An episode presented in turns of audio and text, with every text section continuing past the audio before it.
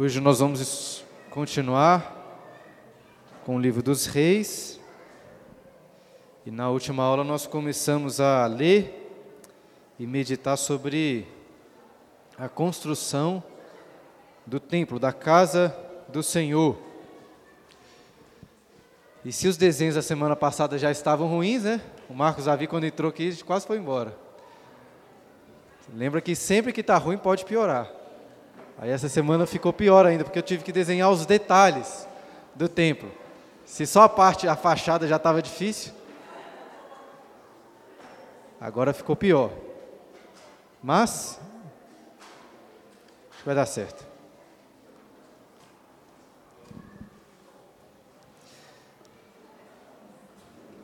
Eu sei, assim,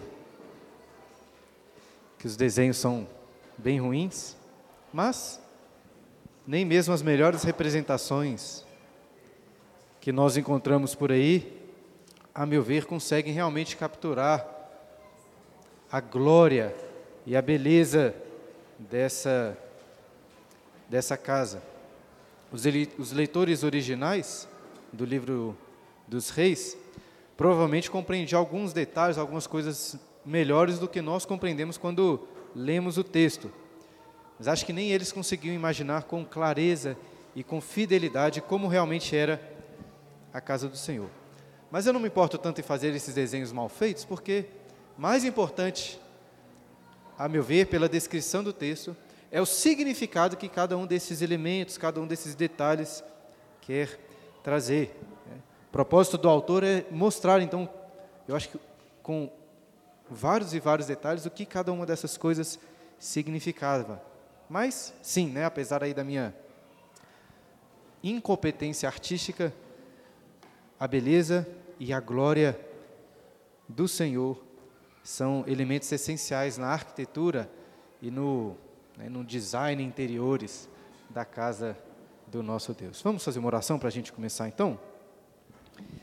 Deus Santo e querido, te agradecemos muito por esse dia do Senhor, por esse domingo. Graças te damos pela tua palavra.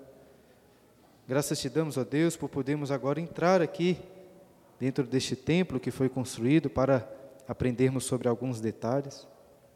Sobretudo, ó Deus, que possamos conhecer sobre quem habita nessa casa ou quem habitava nessa casa. Que ao meditarmos sobre este templo possamos conhecer mais ao Senhor, termos um vislumbre da tua glória, da tua beleza e sermos assim atraídos pelo Senhor e unidos a ti, ó Deus através de Jesus, o nosso Salvador. Em nome de Jesus é que nós oramos. Amém. Então, antes de nós abrirmos aí no texto de hoje, vamos continuar de onde paramos, lá 1 Reis, capítulo 6, versículo 4. Deixa lembrar vocês aqui, fazendo um resumo do que nós vimos até hoje. Lá na primeira aula que tivemos sobre o livro dos reis, eu tentei apresentar um, um panorama geral do livro defendendo que um dos principais objetivos do autor é narrar a história do declínio e a queda de Israel. O livro começa em um ponto alto da história, com o fim do reinado de Davi, a transição para Salomão, seu filho, e também, como temos lido aí no início, um ponto alto com a construção do templo. Mas daí em diante, uma, em uma perspectiva geral, é ladeira abaixo. Sendo que o templo é muito central na narrativa do livro. Inclusive, ao longo do livro, encontramos alguns momentos, vamos dizer assim, alguns momentos altos na história, com reformas espirituais propostas ali por alguns dos reis, geralmente estando associado ao templo também, as reformas, as reformas espirituais associadas ao templo. Porém, apesar aí de alguns pontos altos, a história geral é de declínio e queda como tenho defendido, consumando na destruição do templo e o exílio do povo de Deus. Então, por isso que estes capítulos aí, 5 a 7, sobre a construção do templo, são tão importantes. Lá na última aula, domingo passado, nós lemos no capítulo 5 sobre os preparativos para a construção do templo. E no capítulo 6, até o versículo 13, né, na verdade até o versículo 10, sobre a parte externa, né, a, a construção da da parte externa que começou a ser construída no ano 430 e 80, o texto diz lá, né? Após a saída dos filhos de Israel do Egito. E uma pergunta essencial que eu levantei da última vez foi a seguinte: por que a casa de Deus só foi construída agora? E segundo o que Salomão diz, lá no capítulo 6, a Irão, a casa de Deus só poderia ser, ser construída, na verdade, quando todos os inimigos de Israel tivessem sido destruídos por Deus, colocados sob os pés do rei. O que eu quis mostrar é que Deus só descansou em sua casa depois dele ter dado descanso para Israel. E é por isso que eu acho que o autor data a construção do templo fazendo essa relação com o Êxodo. E nesse sentido, eu disse para vocês que o Êxodo, segundo essa perspectiva do autor, não se encerrou quando Josué entrou na terra prometida e conquistou aquela terra. O Êxodo só se encerrou agora.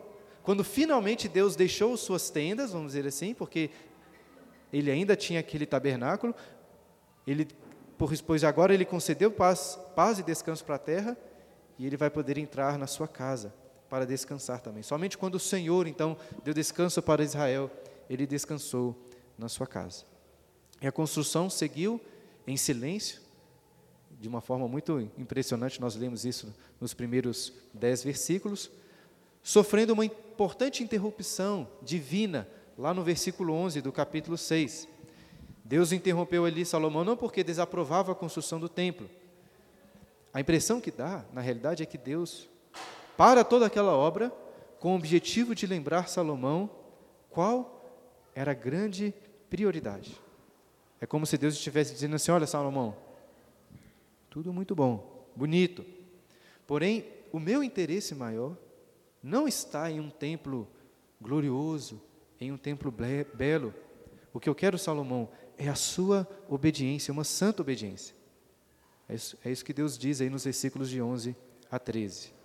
Agora, tanto para os leitores originais do livro, como para nós, essa interrupção, né, justamente neste momento da narrativa, parece ser muito apropriada. Por quê? Porque até então, até o versículo 10 do capítulo 6, é descrita a parte externa do templo. Mas o que é descrito agora a partir do versículo 14? É descrito o santo dos santos. E lembra, enquanto o povo de Israel teve acesso à parte externa do templo descrita nos versículos anteriores, praticamente ninguém realmente conhecia o seu interior, em especial o Santo dos Santos. Ninguém podia entrar no Santo dos Santos, apenas um sacerdote uma vez ao ano. Ou seja, nesse sentido, se tem um lugar que os leitores gostariam de entrar e de ler sobre, é o Santo dos Santos. Porém, logo antes de entrarem aqui, Deus interrompe. Antes de ficarem assim vislumbrados com o ouro, com a glória do Senhor, Deus faz uma pausa para lembrar da sua aliança e da necessidade deles serem obedientes. Então não podemos perder de, de mente aqui este alerta sobre o qual meditamos a última vez, quando agora usamos entrar para dentro da casa de Deus. Mas eu vou fazer um caminho diferente do que é colocado aí na sequência do texto.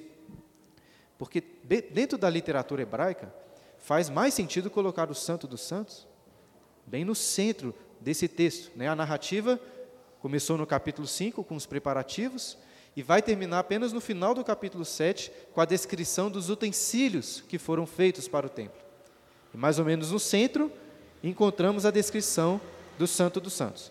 Porém, eu acho que para os objetivos dessa aula, vai ser melhor seguir este caminho de fora para dentro, como se estivéssemos aqui entrando para dentro do Santo dos Santos. E no quadro eu tentei descrever aí, desenhar por onde vamos passar, como se estivéssemos fazendo aqui um tour, né, pela pela casa de Deus.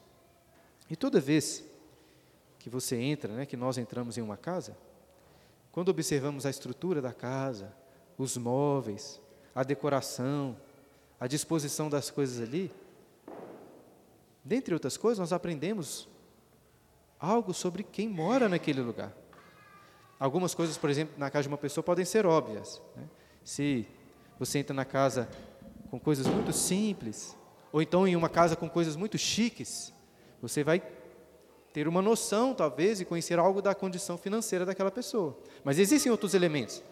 Né? Se a parede da casa está limpinha, pintadinha, em perfeito estado, é porque não tem criança morando naquele lugar, provavelmente, rabiscando as paredes. Né? Ou então, pela decoração, você vai saber se a pessoa gosta mais de plantas, se gosta de algumas artes mais modernas. Ou então, uma sala, uma sala de, de estar assim, que tem um sofá e não tem uma televisão. Aí você vai perceber, nossa, essa pessoa aqui parece não não ligar muito para a televisão. Ou ela gosta de assistir televisão no quarto, não sei. Se tem um piano ali, ah, alguém em casa deve tocar. Se tem uma adega de vinho, fala assim, esse pessoal que deve gostar de tomar vinho. Se tem uns quadros com, com versículos bíblicos.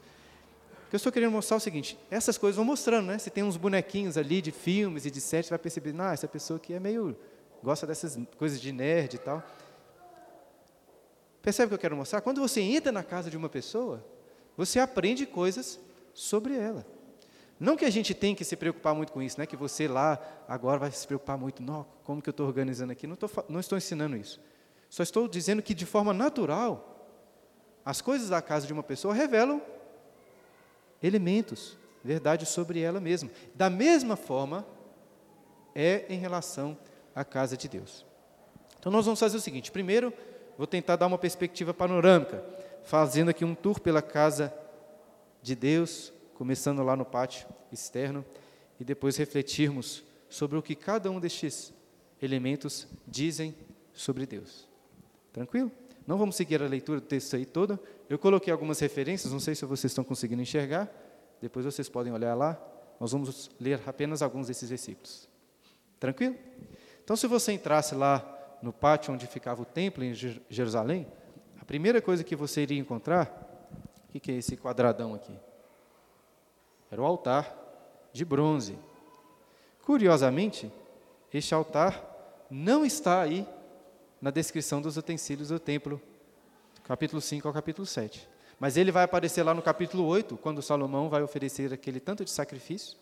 E lá no texto paralelo, em 2 Crônicas, capítulo 4, você vai ver uma descrição do templo, 2 Crônicas, capítulo 4. Do templo não, né? Do altar. E esse altar era um altar diferente do tabernáculo, era um altar maior. Não está muito proporcional aqui, mas para você ter uma ideia, o altar era do mesmo tamanho do Santo dos Santos. 20 côvados de comprimento por 20 de largura. E lembra que eu falei semana passada qual é a medida do côvado?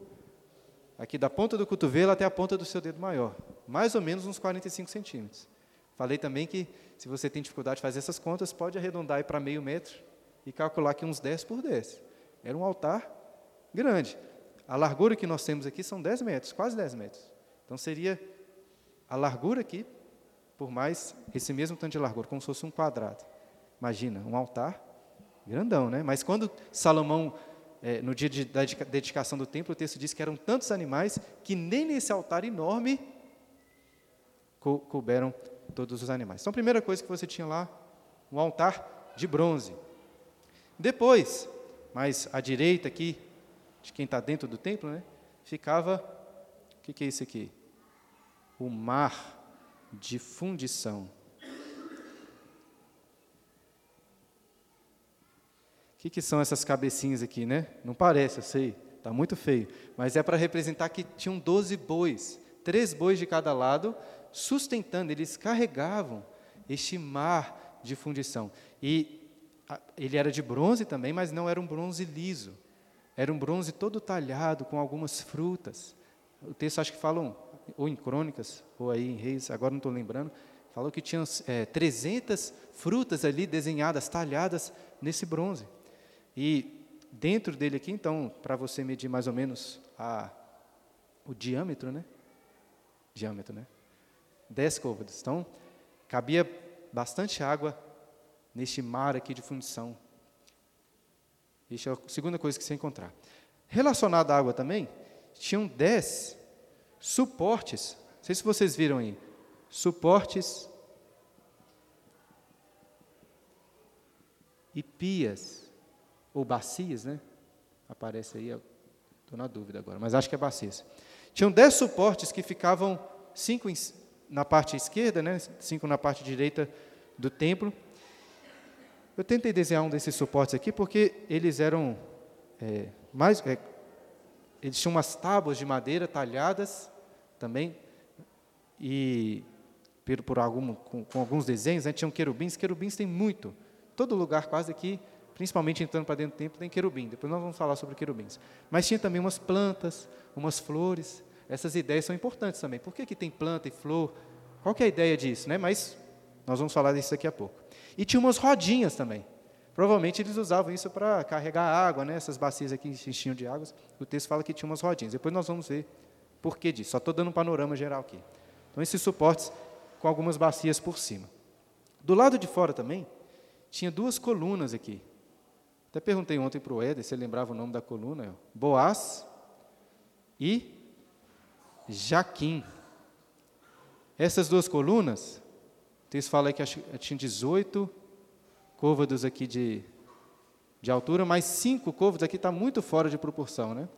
Cinco côvados em cima tinha um, uma coisa que é chamada de capitel. É uma, uma estrutura que é colocada em cima da coluna de ornamentação. Essa, algumas colunas servem para suportar algumas coisas. Né? Essa aqui, não. Essa aqui era mais de enfeite mesmo, simbolismo e tal. E tinha uma, uma coisa, parece de uma flor, tudo talhado aqui de bronze, que ficava por cima ainda deste capitel. Eu não sei exatamente como era, mas o texto diz que tinham vários detalhes. Imagina só, 18 mais 5, 23. Uns 10 metros de altura. Muito alto. E lá em cima, cheio de pequenos detalhes. E tinham duas, Boaz e Jaquim, depois nós vamos falar sobre esses significados aí.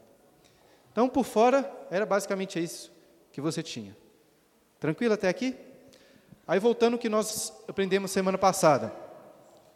Em volta da casa e do templo, tinham aquelas câmeras laterais, vocês se lembram, né? Eu coloquei aquelas rabiscadinhas assim, porque não é o nosso foco hoje falar sobre elas, já falamos semana passada. Entrando aqui, você tinha o pórtico, que é como se fosse um hall de entrada, né? Nós vimos lá também capítulo 6, versículo 3, se não me engano, fala do pórtico. E logo aqui na entrada do santo lugar,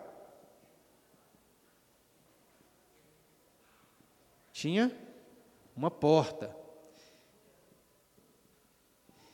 E, e, é estranho porque fala, em relação a tanto a porta do santo lugar como do santo dos santos, do santo dos santos fala que tinha uma, uma parte que era é, pentagonal, o quadrilateral era aqui, né? Essa é uma frase no hebraico que, pelo que eu li nos comentaristas, é muito difícil de entender realmente o que, que o hebraico está querendo dizer com isso. Aí existem algumas suposições, por exemplo, de que essa é uma está fazendo uma referência ao tamanho da porta. Uma era essa aqui era como se tivesse dividido por quatro. Então ela fosse um quarto do tamanho da, da largura. Então essa porta teria, um, se são 20, e é um quarto, cinco, certo, Kate? E aqui dentro, se era um quinto, quatro. Então era uma porta um pouco maior aqui, uma porta um pouco menor aqui do lado de dentro. Mas tinha essa porta também, toda de ouro. Veja que eu peguei um, um pincel aqui cor de ouro, né? muito bonito. Ela toda de ouro, toda de ouro e talhada também. Querubins, palmeiras, flores abertas, frutos e tudo mais. Aí quando você entrava no santo lugar, lá no finalzinho do capítulo 7, eu não anotei aqui, depois confiram, por favor, acho que versículo 48, vai descrever os utensílios que Salomão escreve, é, fundiu para o santo lugar. Só que é tipo assim, dois versículos que falam o que tinha aqui dentro. É, parece que o autor, aqui no livro de Reis, diferente do que aconteceu em Êxodo, não está tão interessado em descrever esses, esses utensílios aqui. Ele nem chega a falar da Arca da Aliança. Por quê? Porque não eram importantes? Não, acho que é porque o pessoal já conhecia do livro de Êxodo. Aqui está descrevendo mais as coisas novas. Inclusive, a única coisa realmente que não foi feita novamente foi a Arca da Aliança. O resto aqui, é, apesar de já terem aqueles utensílios antes, no tabernáculo, foram feitos novos. E mais do que novos, foram feitos uma quantidade maior. Aí no livro de Reis só fala de, de uma mesa, no singular, mas quando você lê o livro de Crônicas, nós vemos que eram dez mesas e dez o quê? castiçais ou candelabros que tinham ali, assim como tinha no tabernáculo, agora mais. E aqui, bem na entrada do Santo dos Santos, o que, que tinha? O altar de ouro, ou um altar de incenso. Ali tinha um pequeno altar, onde oferecidos incensos, que também entravam com aquelas brasas, quando o sacerdote entrava, para dentro da Arca da Aliança. Aí entrando aqui tinha uma porta. O livro de Reis também não fala, mas em Crônicas fala de um véu aqui, né, de estofo é, carmesim, púrpura.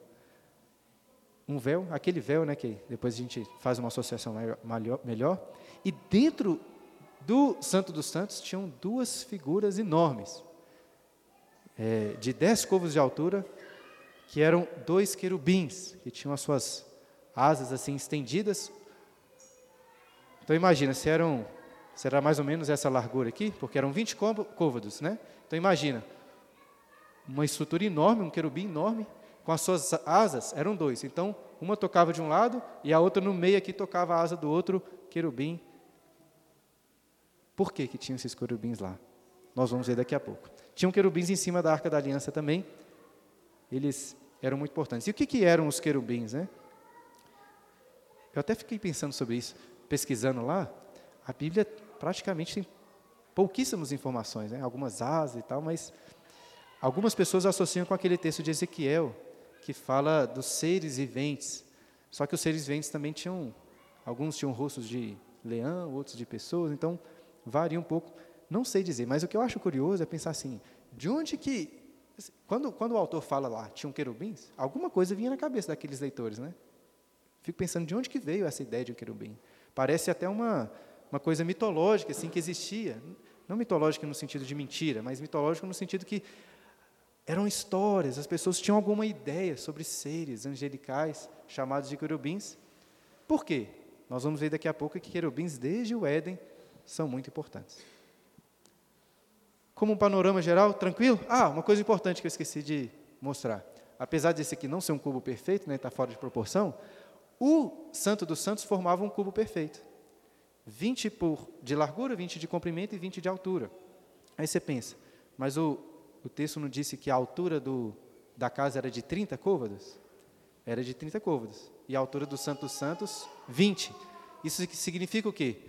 Que ou tinha uma escada que subia para dar uma elevação, ou tinha, como que chama essa parte de cima, assim, um assoalho, um, um teto rebaixado, vamos dizer assim, ou tinha os dois. Mas o fato é que dentro do, do Santo dos Santos, a altura é um pouco menor, 10 côvados menor. Aí formava 20 por 20 por 20, um cubo perfeito. Tranquilo? Até aí? Entenderam tudo, né? Com esses desenhos maravilhosos que eu fiz aí? Muito bem.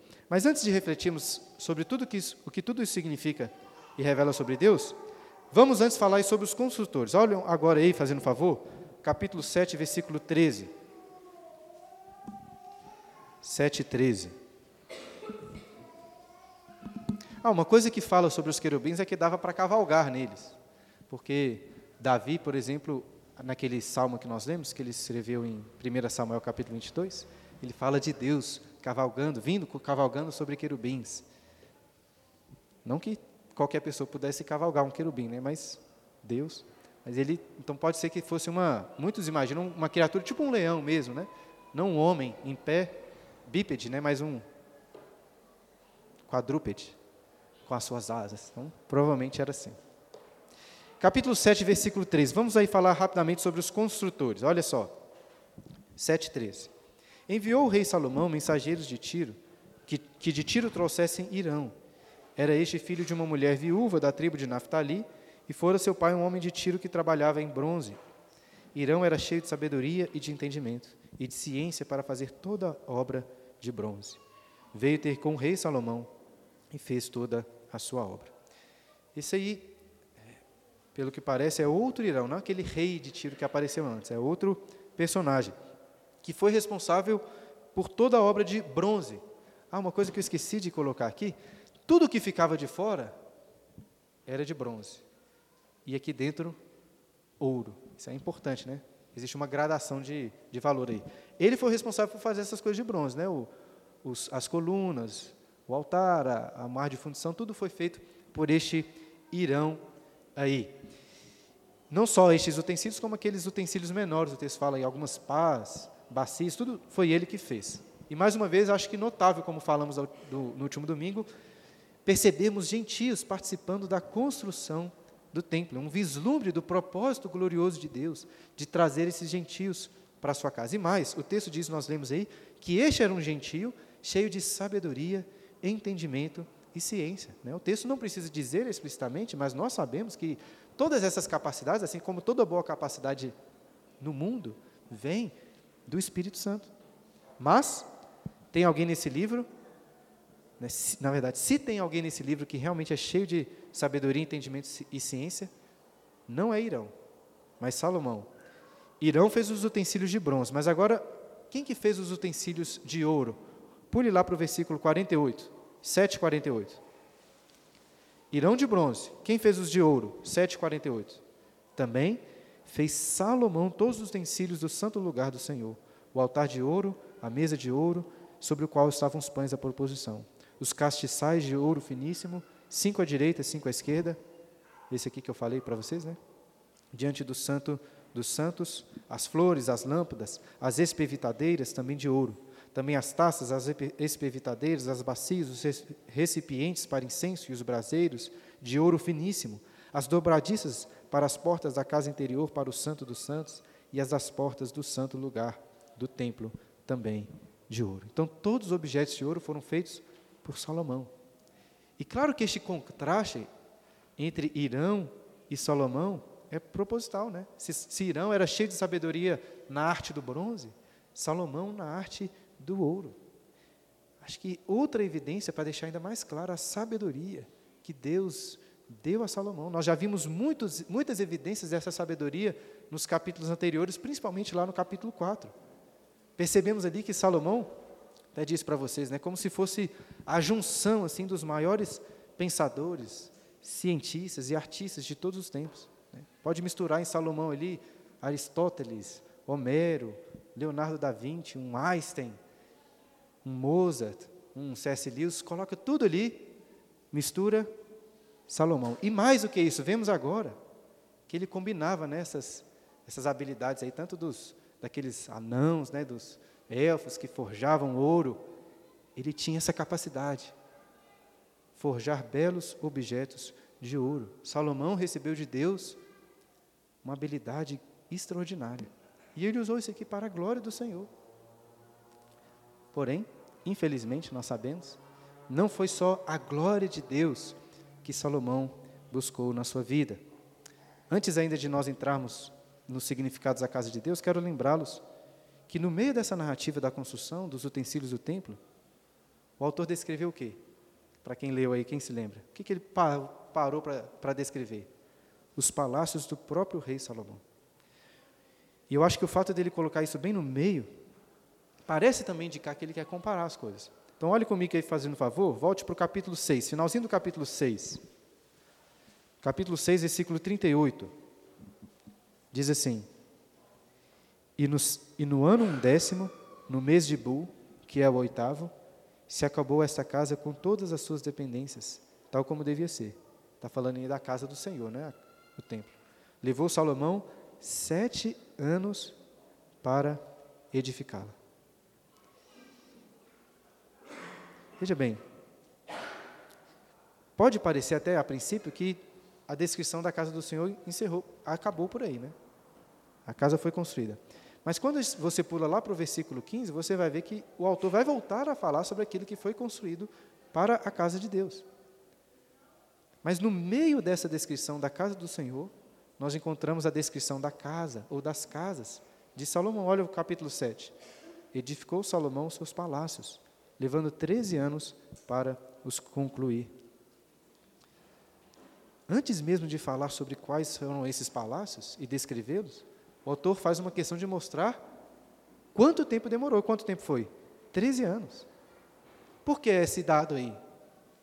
Lembra que originalmente não tinha essas divisões que nós temos nos capítulos da Bíblia. Leia novamente na sequência. Final do capítulo 6 e o capítulo 7, 6,38. E no ano undécimo, no mês de Bu, que é o oitavo, se acabou essa casa com todas as suas dependências, tal como devia ser. Levou Salomão sete anos para edificá-la. Edificou Salomão seus palácios levando 13 anos para os concluir. Não parece aqui um contraste? Existem vários possíveis motivos para essa diferença de tempo.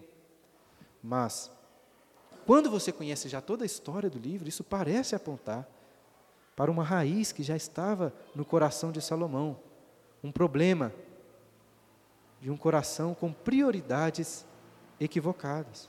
Nós não vamos ler aí toda a descrição, não temos tempo para isso. Mas, em geral, o texto diz aí que Salomão não construiu apenas uma casa, mas construiu palácios. Era como se fosse um complexo de várias edificações reais. São cinco. Fala aí da casa do bosque do Líbano, o salão das colunas, a sala do trono, que é também chamada de sala do julgamento, provavelmente era onde ele fazia os seus julgamentos, a casa onde de fato ele morava e também a casa para sua esposa, aquela filha de Faraó com quem ele tinha cansado, é, se casado. E é claro assim, apesar dessa, dessa sombra que acho que paira sobre Salomão, esses versículos não trazem apenas coisas negativas sobre ele. Por exemplo, quando faz algumas relações e semelhanças da construção da casa de Salomão com a casa do Senhor, alguns materiais, algumas semelhanças na arquitetura geral, eu acho que isso está indicando que que Salomão queria ser como o rei de Israel, algo como pai e filho, quer imitar ou aprender e fazer como o seu pai. Porém, eu acho que apesar do texto não condenar ou criticar Salomão explicitamente, o tom da passagem parece fazer isso. Não que fosse errado Salomão construir para ele uma casa boa, mas a ordem das coisas como estão registradas aqui, me parece, devem então nos fazer suspeitar das intenções de Salomão. E eu acho que ainda há um duplo, um duplo contraste entre as descrições aí da casa de Deus e da casa de Salomão. Um contraste nós já percebemos, que é em relação ao tempo. Né? Salomão demorou sete anos para construir a casa de Deus e treze anos para construir a sua casa, as suas, os seus palácios, indicando provavelmente aí uma prioridade equivocada, aquilo que Salomão tinha mais, de mais importante. Porém, ainda que a casa de Salomão tenha demorado mais tempo, quase que o dobro, para ser construída, outro contraste, se você contar as coisas aí, é perceber que o autor do livro gastou quantos versículos para descrever todas as casas de Salomão? Gastou apenas 12 em contraste com quase 100 versículos descrevendo os preparativos, os utensílios e a construção da casa de Deus. Ou seja, enquanto Salomão gastou muito tempo na sua casa, o autor gastou muito mais tempo para falar sobre a casa de Deus. Por quê? Eu acho que é para mostrar que estes versículos de 1 a 12 não são tão importantes assim. Isso tem muito, irmãos, a nos ensinar também sobre as nossas próprias prioridades. É claro que não é errado gastar o nosso tempo e o nosso dinheiro com casa, com conforto. Mas como é importante lembrarmos, como falamos a última vez, que estamos aqui na nossa igreja fazendo uma construção também. E não estou aqui me referindo à construção literal que a gente vai começar da igreja, né? Porque a Bíblia nos ensina que a igreja, a casa de Deus, a, o povo do Senhor que está crescendo e sendo construído, é mais importante do que a sua própria casa mais importante. Você deve se dedicar a Ele. Com tudo que você tem, o seu dinheiro, como, onde você gasta suas, o, o, o, seu dinheiro, onde você gasta o seu tempo, com que você usa esses recursos, vai mostrar muito sobre onde está o seu coração, quais são as suas prioridades. Devemos dedicar tudo ao Senhor, como nós vemos aqui, até nos detalhes. Uma coisa que eu fiquei muito curioso ao ler esses versículos aqui, e fiquei pensando é, por que, que o autor faz questão de tantos detalhes? Porque, veja, por um lado, ele deixa de, deixa de fora a descrição de muitas coisas importantes. Se alguém fosse construir o templo, não conseguiria, né? não sabe, sei lá, a grossura das paredes, ele não fala. Ele não diz qual era o layout da fachada do, da, do templo, ele não fala sobre o teto, ele não fala sobre várias coisas. Por outro lado, ele descreve alguns detalhes que são aparentemente irrelevantes. Ele fala de umas frutas que estão lá em cima das colunas, que nenhuma pessoa conseguia enxergar. E eu acho que às vezes você lendo o texto até se perde nesses detalhes, pensando assim, não, o que, que esse cara está falando? Mas o autor claramente gostava desses detalhes. E por que ele gostava desses detalhes? Tem uma história que eu li num, num livro, é, um livro de um, dois caras, Ronald Allen e o Gordon Borro. Eles contam a história de um artífice europeu que viajou para um determinado lugar, iniciou ali e dedicou a sua vida praticamente na construção de um belíssimo templo. E é dito que um turista, quando passou ali por aquela construção, por aquela obra, viu o artífice gastando muito tempo assim, em um lugar muito alto, trabalhando ali com muita atenção com os detalhes, no teto daquele, daquele santuário, né, daquele templo ali. E aí, este turista virou para o artista e falou assim: por que, que você está gastando tanto tempo, tanto esforço? Com um detalhe aí no teto que ninguém nem consegue ver, né? Na verdade, teve que gritar de tão longe que o cara estava. Aí aquele artífice lá de cima gritou dizendo o seguinte: porque Deus está vendo, porque Deus vê esses detalhes. É, não estou falando que é essa preocupação que nós devemos ter quando vamos construir um local, né, um salão de culto para a igreja. Não é isso que eu estou querendo dizer. Mas o autor do livro dos reis parece se preocupar com esses detalhes. Porque para mostrar que nas mínimas coisas nós também devemos exaltar e promover a glória e a beleza do nosso Senhor. Mas voltando então para a casa de Deus, para os seus significados. Nós já vimos um panorama geral, e como eu disse, a casa de uma pessoa diz muito sobre quem ela é. O que que essa casa diz sobre o nosso Senhor? Então vamos passar novamente aqui. Se você entrasse para a casa de Deus, a primeira coisa que você ia encontrar era um altar enorme. Um altar é um lugar que tinha uma fornalha ali acesa, fogo, queimando animais. Né? Por um lado, você podia pensar, né? Quem mora aí deve gostar de um churrasco, né? aquele cheiro de carne assando o dia inteiro. E de fato a, a, Bíblia nos mostra um pouco sobre isso, em relação a isso sobre Deus, né? Que ele se agradava do fragor, né? Do cheiro, da gordura, daquela carne sendo queimada. Mas por que um altar de sacrifícios? O que, que isso mostrava para aquele povo que estava entrando ali? Mostrava a mesma coisa que mostrava lá no tabernáculo. Para entrar na presença de Deus, é necessário sacrifícios. São necessários sacrifícios. Por quê? Porque vocês são pecadores. Vocês precisam de alguém para morrer no lugar de vocês, pagar pela, pelo pecado de vocês, animais que são oferecidos em expiação e também como oferenda ao Senhor. Porque para entrarmos diante da presença de um rei, duas coisas precisamos ter. Primeiro, não podemos ter uma inimizade com ele, senão ele até podemos entrar na presença dele, mas para condenação. Então, a nossa dívida tem que estar quite. Mas ninguém entra na presença de um rei de mãos atadas, não é mesmo? Sem nada nas suas mãos. Todas as pessoas entram na presença de um rei com oferendas. Então, o altar mostrava um pouco dessa realidade. E mais, quando você chega aqui mais para perto, você tinha um mar de fundição.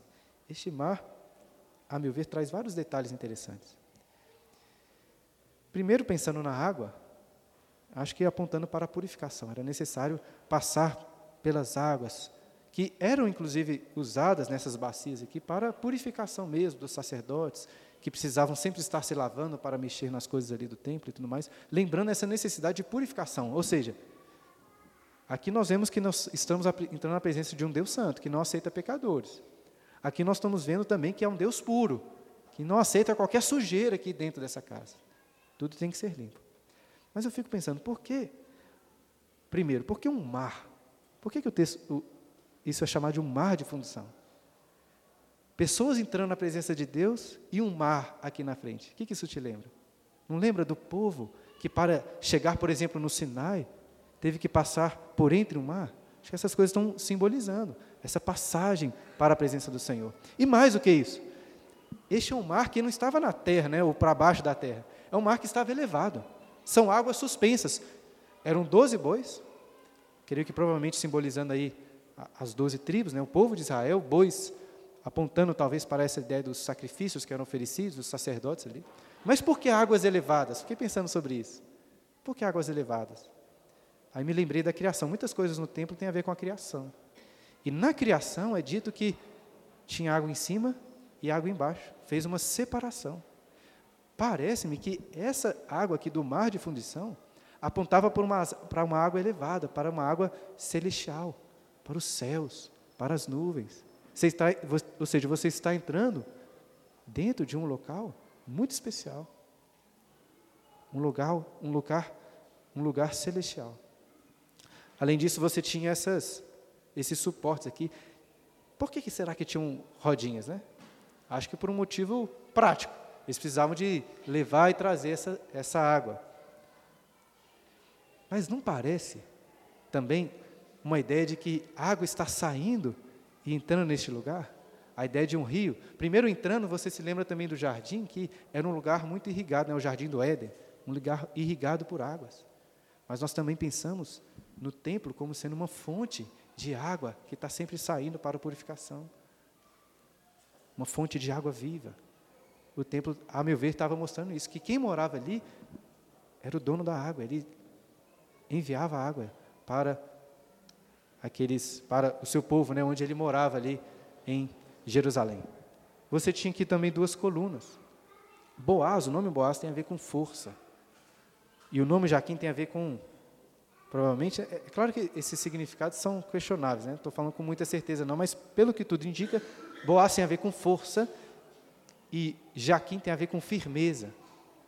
Está mostrando que quem morava naquela casa era forte e era firme no sentido assim, aquilo que ele disse, aquilo que ele faz é certo, é seguro. Ele é forte e ele nos compromissos, na palavra, na aliança que ele fez, você pode ter segurança, você pode ter firmeza. E uma, um detalhe curioso: em tudo isso aqui nós percebemos também o apreço que o dono dessa casa tem pela beleza. Não são coisas utilitárias apenas. Essa coluna aqui não suportava nada, ela estava lá como um símbolo, como estética. Né? Um morador ali que se preocupa com a parte estética, ele preocupa com a beleza. Quando você vai entrando, você entra aqui no pórtico. Pórtico é como se fosse um hall de entrada, né? Como vimos da última vez. E assim, algumas pessoas vão até o hall de entrada da sua casa, né? Um entregador de pizzas, por exemplo, vai lá. Mas ele não entra para dentro da sua casa. Então, acho que esse pórtico, junto com a porta, vai nos, vai nos trazendo essa ideia. Poxa vida, eu estou entrando aqui, mas eu quero mais, eu quero entrar, mas tem algumas, tem algumas coisas que mostram que eu não posso entrar. Tem uma porta, tem um pórtico aqui, tem várias coisas que vão indicando isso. Eu quero entrar, mas eu não posso. Aí quando você entra, tudo é ouro. Você fica vislumbrado. Tudo maravilhoso. Detalhes nas paredes. Eu tentei de desenhar uma parede aqui muito mal feita, mas nas paredes do santo lugar tinham querubins, palmeiras, flores. Eu olhava para todo lado e era madeira, só que toda coberta de ouro. Uma coisa impressionante. Nós vemos aqui várias mesas Mesa claramente é um símbolo maravilhoso, né, de comunhão, de você se assentar para comer com os pães da proposição. Os candelabros, um símbolo da luz, a palavra de Deus que é a luz. Ele que ilumina as trevas, ou aquele lugar era iluminado assim. O altar de ouro do incenso, que trazia um perfume agradável. Você entrava naquele local, era um cheiro diferente. Inclusive, os incensos que eram usados no altar de incenso era um incenso que não podia ser usado em nenhum outro lugar. Eram próprios, quem usasse estaria sendo condenado. Talvez até a morte, né? Afinal de contas, isso já aconteceu com algumas pessoas misturarem aí os incensos e dar problema para eles. Era um lugar cheiroso, santo, agradável, iluminado, onde nós somos convidados para comer. E tem ainda o mais íntimo da casa. Você passar, passando por essa porta tinha um véu tinham querubins, e você entrava então no mais íntimo da casa de Deus. Aí pergunta assim, por que tanto ouro, né? Parece um, um morador assim muito extravagante. Imagina só quantas pessoas poderiam ser ajudadas com essas coisas. Mas irmãos, o ouro muitas vezes serve, ou já serviu pelo menos no passado, como um lastro, né? Até, acho que é 1971, né, lá, quando o Richard Nixon mudou uma, uma regra, até esse ano você podia com dólar ir lá no Fort Nixon e, e no Fort Knox, né, e trocar seus dólares por ouro. Por quê? Porque o ouro é uma propriedade de valor em si, né? É como se fosse uma, um lastro mesmo. Mas no caso aqui não é que o ouro que tem o valor, o ouro está apontando para uma coisa muito maior, apontando para a glória, para a beleza deste morador, de quem mora neste lugar aquelas flores, aquelas palmeiras na parede, eles não tinham uma utilidade para a casa em si. Estavam ali meramente para beleza e também para o simbolismo. Era um jardim de ouro. Era um belo local de descanso, um lugar de grande beleza. Eu sei que talvez você fique às vezes meio sem jeito quando chega na casa de uma pessoa muito chique, muito rica, cheia de coisas impressionantes. E, em alguma medida, eu acho que é assim que nós devemos também nos sentir quando entramos na casa de Deus. Aquilo está muito distante da nossa realidade, a gente não está acostumado com isso. Mas quem mora naquela casa se acostuma com aquilo ali. Por quê? Porque Deus está acostumado com glória, com beleza. Esse é o seu local de descanso. Este é o, o jardim do Senhor. E todo esse caminho aqui estava mostrando para aquele povo de Israel que este retorno à presença de Deus, inclusive nós vemos aqui vários elementos que nos apontam lá para o Éden, para o jardim, a água, as árvores, as frutas, que o jardim que foi perdido pode ser recuperado. Nós ficamos sem jeito assim. Somos indignos de um lugar tão glorioso. Mas por outro lado, nós somos atraídos pela, pela beleza, pela glória. Nós somos atraídos por Deus. E por que os querubins são tão importantes? Por que, que tem querubim em tudo quanto é lugar? Tinha aqui do lado de fora, do lado de dentro, na, na, nas portas tinham, no, nesse véu tinha, dentro tinha uns querubins enormes. Por quê? Onde que aparece o querubim primeira vez na Bíblia? Quando Adão e Eva são expulsos do jardim. E você pode ler lá em Gênesis capítulo 3 que Deus colocou o quê? Para proteger um jardim? Um querubim. Querubins são guardiões da presença de Deus. O que, que esses querubins estão mostrando para o povo? Olha, vocês querem entrar. Aqui nós temos a fonte de toda beleza, de toda vida, de toda glória. Vocês querem entrar, mas vocês não podem entrar. O querubim tem esse significado, você não pode entrar. Por um lado, então, há um convite aqui para entrar, mas por outro, você não pode. Mas como então? Se você parar para pensar, este caminho também vai mostrando como isso poderia ser realizado através dos sacrifícios, através dos sacerdotes. Aquelas pessoas poderiam então ter comunhão com Deus de Israel. Mas o problema é que nós estamos estudando isso hoje aqui, gastamos aí uma hora falando sobre isso aqui, mas tudo isso aqui já foi destruído. Não existe nada mais. Algumas pessoas tentam reconstruir templos aí parecidos, mas de que, que isso adianta? Esse templo foi destruído. Essa entrada para a presença de Deus não existe mais. O que nós precisamos? Nós precisamos de um novo caminho. E como eu falei em relação ao tabernáculo, este novo caminho, claramente, foi percorrido por Jesus, o nosso Salvador. Volte a pensar em cada um desses utensílios. Jesus foi aquele que se fez carne, homem como nós, para morrer num altar. Né? Se esse altar aqui era grandioso, muitos animais eram sacrificados aqui diariamente, nem, nenhum deles, nem milhares, nem milhões desses animais foram suficientes para perdoar os nossos pecados e nos garantir entrada na presença de Deus. Apenas na cruz, o perfeito altar, com perfeito sacrifício, nós podemos entrar. É aquele que também que nos batiza, que nos santifica, que nos purifica no mar de fundição. Ele é o nosso glorioso Boaz, onde toda força, onde toda certeza e firmeza das suas palavras nós podemos encontrar. Ele que cumpriu toda, toda a palavra. Ele que é um, uma fonte de água viva, que traz para nós, né? ele disse para aquela mulher samaritana, uma água de quem beber não terá mais sede. O Senhor Jesus disse também que Ele é a porta, que quem passar por essa porta, lá em João capítulo 10, eu sei que em outro contexto, né, falando ali de ovelhas, João capítulo 10, quem passar por essa porta será salvo, terá vida. Nós somos entrados, né, nós não ficamos lá na porta igual um, um, um entregador de pizza, apenas na porta. Se estamos em Cristo, esse é o grande ponto. Ele entrou aqui, e o autor dos Hebreus vai mostrar que ele não entrou sozinho, ele entrou em nosso lugar, em nosso favor na presença de Deus. Ele é quem nos garante comunhão à mesa. Ele é a nossa luz. Ele é a beleza de Deus que se fez carne. Ele é quem oferece diante de Deus as nossas, os nossos incensos, as nossas orações. Ele é quem rasgou este véu. Ele é quem nos permite passar por estes seres extraordinários que são os querubins, estes guardiões que abrem passagem para nós. Por quê? Porque eles reverenciam o nosso Rei, aquele através de quem nós estamos entrando na presença do Senhor. Por isso que eu acho que estudar sobre o templo é tão importante.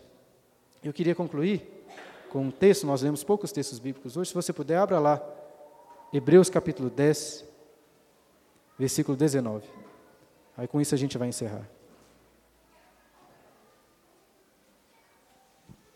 Hebreus 10, versículo 19.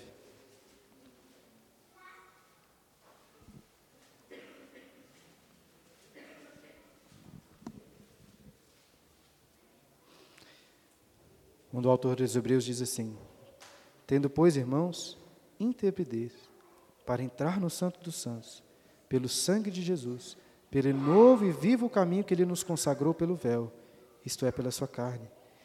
E tendo grande sacerdote sobre a casa de Deus, aproximemo-nos com sincero coração, em plena certeza de fé, tendo o coração purificado de má consciência e lavado o corpo com água pura. Ele fez isso em nosso lugar, em nosso favor. Nós entramos e agora, através dele, nós também podemos entrar pelo Santo dos Santos. O véu da sua carne foi rasgado, moído naquela cruz para que os nossos pecados fossem perdoados e fôssemos justificados, para termos acesso. Não a este lugar aqui. É muito legal um lugar de ouro. Impressionante. Mas muito, isso aqui era apenas um símbolo. A Bíblia nos ensina que Jesus subiu aos céus e nós estamos unidos a Ele nos céus, no tabernáculo celestial. Até já disse isso algumas vezes para vocês, aqui na igreja, quando nós vamos prestar culto. Seria muito impressionante ter um lugar aqui glorioso como ele, cheio de ouro, cheio de desenhos nas paredes, ao invés dessas coisas pretas aqui. Uma coisa maravilhosa. Seria, seria interessante em vários sentidos. Mas o que a Bíblia nos ensina é que temos algo muito superior. Porque nós não entramos no Santo dos Santos, neste lugar aqui, nós entramos no Santo dos Santos dos Santos. Porque em Cristo estamos no tabernáculo celestial, na casa de Deus nos céus, aguardando o dia em que essa casa vai se unir com a terra. A Bíblia fala então de, do futuro como novos céus e nova terra. Eu acho que o tempo apontava para isso também. Tinha, tinha uma palmeira, aí tinha um querubim, aí tinha uma flor. Mostra o quê? Essa junção, céu e terra. É isso que nós esperamos, né? Essa morada celestial. Vamos morar junto à casa de Deus em novos céus e nova terra. Essa é a nossa esperança que temos em Jesus. E é isso, irmão. Espero ter mais ajudado que atrapalhado. Muitas informações, muitas coisas. Confesso que eu quebrei bastante minha cabeça, mesmo com os livros. Às vezes fica difícil de entender algumas coisas. Provavelmente algumas coisas eu não entendi direito e ensinei errado para vocês, isso é bem possível, mas espero que não. Mas acho que a ideia geral dá para você ter, né? A única coisa que eu acertei foi a beleza aí, que meus desenhos foram muito bons. Alguma dúvida? Vitória. É, o, te, assim, o templo tinha essa importância assim, na, na vida dos judeus. É porque a minha pergunta está... Coloca assim, o microfone na, na boca. A minha pergunta está meio nebulosa na minha cabeça, sabe? Mas eu uh -huh. vou, vou, chegar lá. O templo tinha essa importância aí para esse povo, né? E quando ele é destruído, ele é reconstruído, porque de fato era bem importante. Na era farisaica, a gente tem a, as sinagogas, né? que são esse lugar, parece que mais de escutar algo que leva para o coração, assim, parece que tem essa mudança de, de mentalidade mesmo nos judeus, de ouvir a palavra, né, de ter alguém explicando e uhum. não um lugar simplesmente para oferecer sacrifícios e ver, né? O que, que, que, que, que mudou ao longo do tempo? Assim? Porque tinha o templo, mas tinham as sinagogas. Entendi. Essa é uma pergunta muito de teologia bíblica, né? Tentando juntar as coisas relacionadas ao templo. É uma pergunta muito boa, inclusive.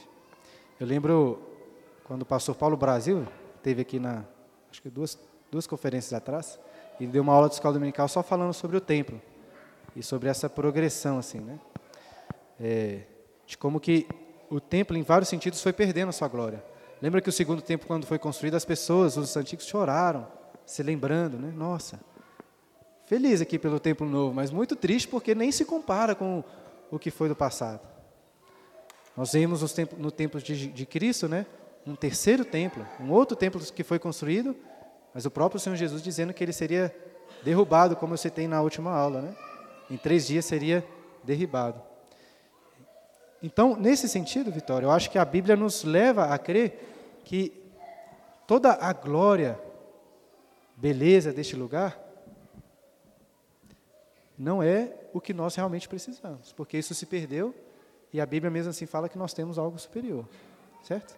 Então acho que existe essa progressão, assim, um declínio que está relacionado à espiritualidade do povo, mas também nos mostrando que nós precisamos de algo melhor. Lembra, lembra quando Jesus fala que iria destruir, o pessoal ficou inculcado, como assim você vai destruir esse templo?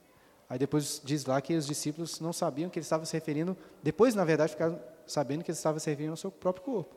Porque estavam tão impressionados com aquelas pedras, com aquele templo, pensando naquilo ali, enquanto não olhavam para Cristo. Então, em relação ao templo, eu acho que existe um pouco dessa realidade, assim, né? Foi se perdendo, mas ao mesmo tempo foi aumentando a glória em outros sentidos. Porque é um templo que agora se expandiu para todos os povos, todos os gentios. Em Cristo nós temos a perfeição de todos esses simbolismos aqui. Agora, por que que deixou de ser uma coisa visual para ser uma coisa mais teórica e oral, né? Acho que foi essa a sua pergunta. Antes o pessoal entrava ali e via muitas coisas. Na verdade, eles nem vinham, né? Porque ninguém entrava ali. E por que que nas sinagogas então era mais oral?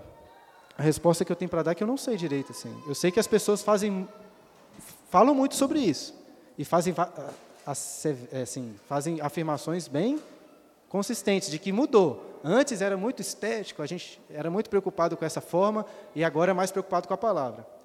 Eu não sou tão confiante dessa interpretação, não. Não estou descartando completamente, mas não sei. Eu acho que. Hã? Tinha, tinha música no. Exato, cantavam as. Você diz no, no Templo Novo, né? Ah, entendi agora você está falando.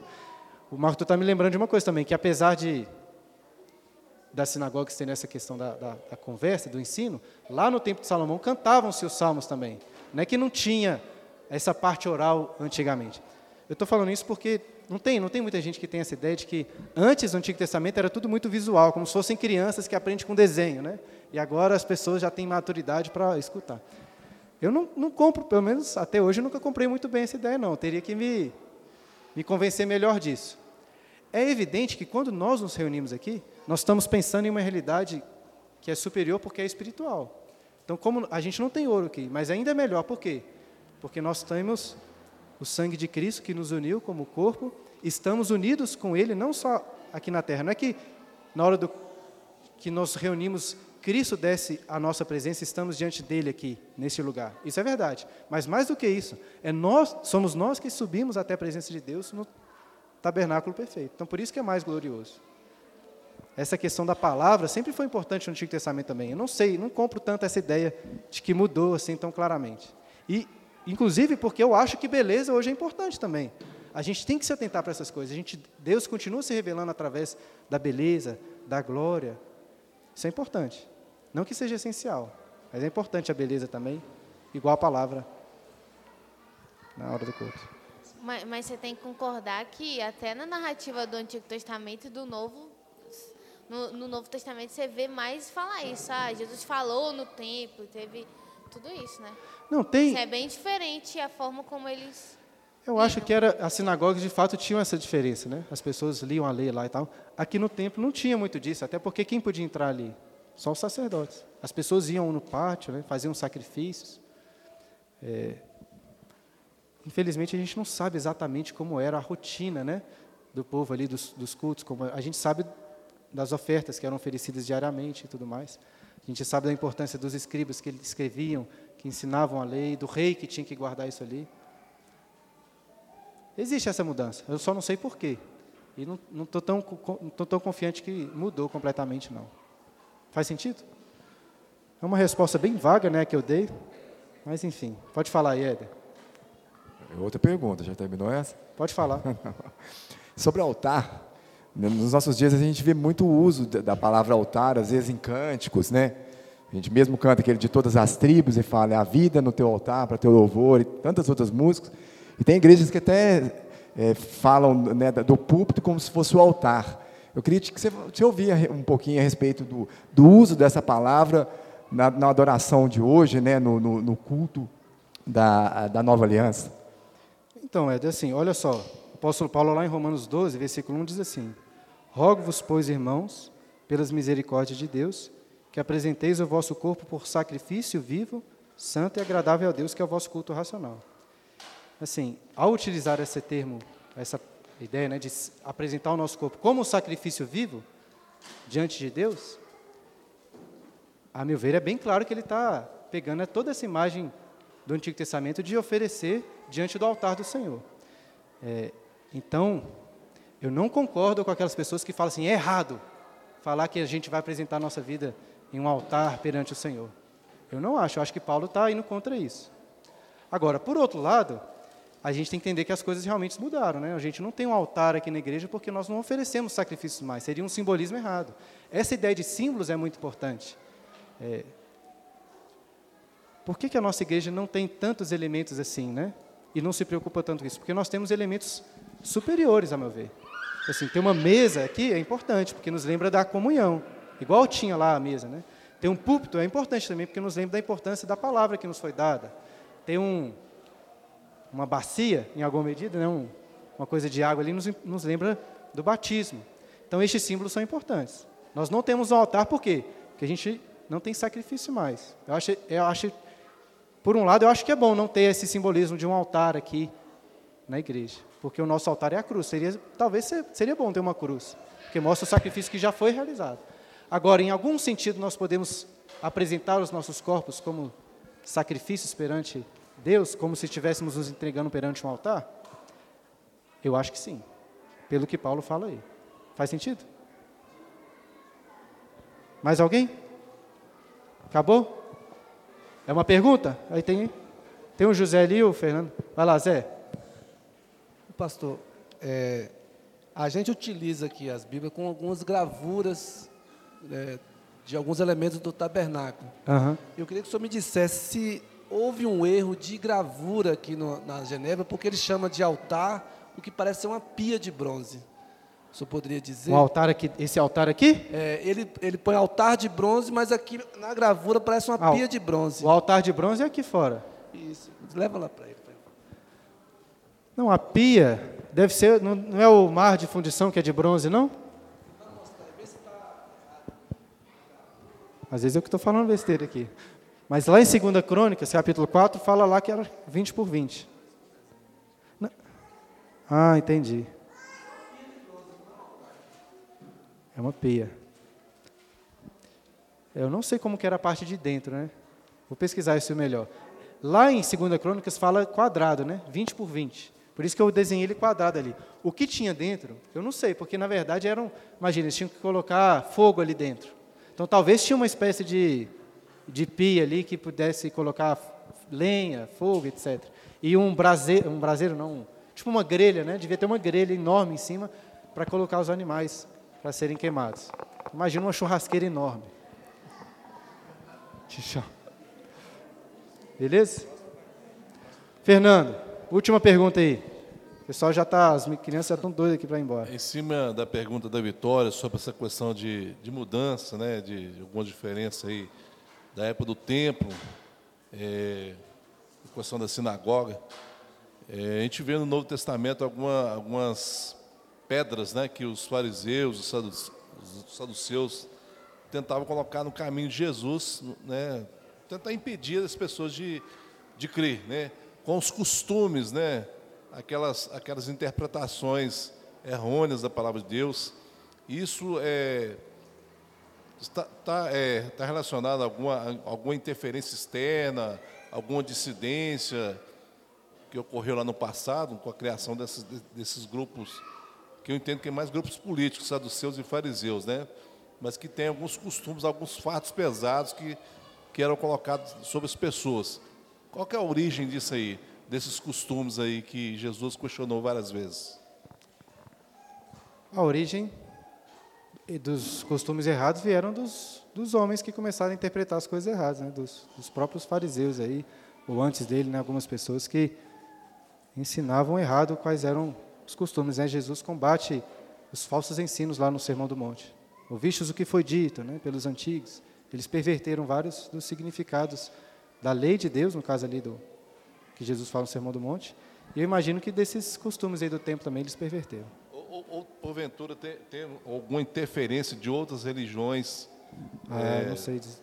Uma coisa, uma coisa nesse sentido, possa ter interferido ali na, é. no povo judeu, no povo hebreu, no caso. Pode ser que sim.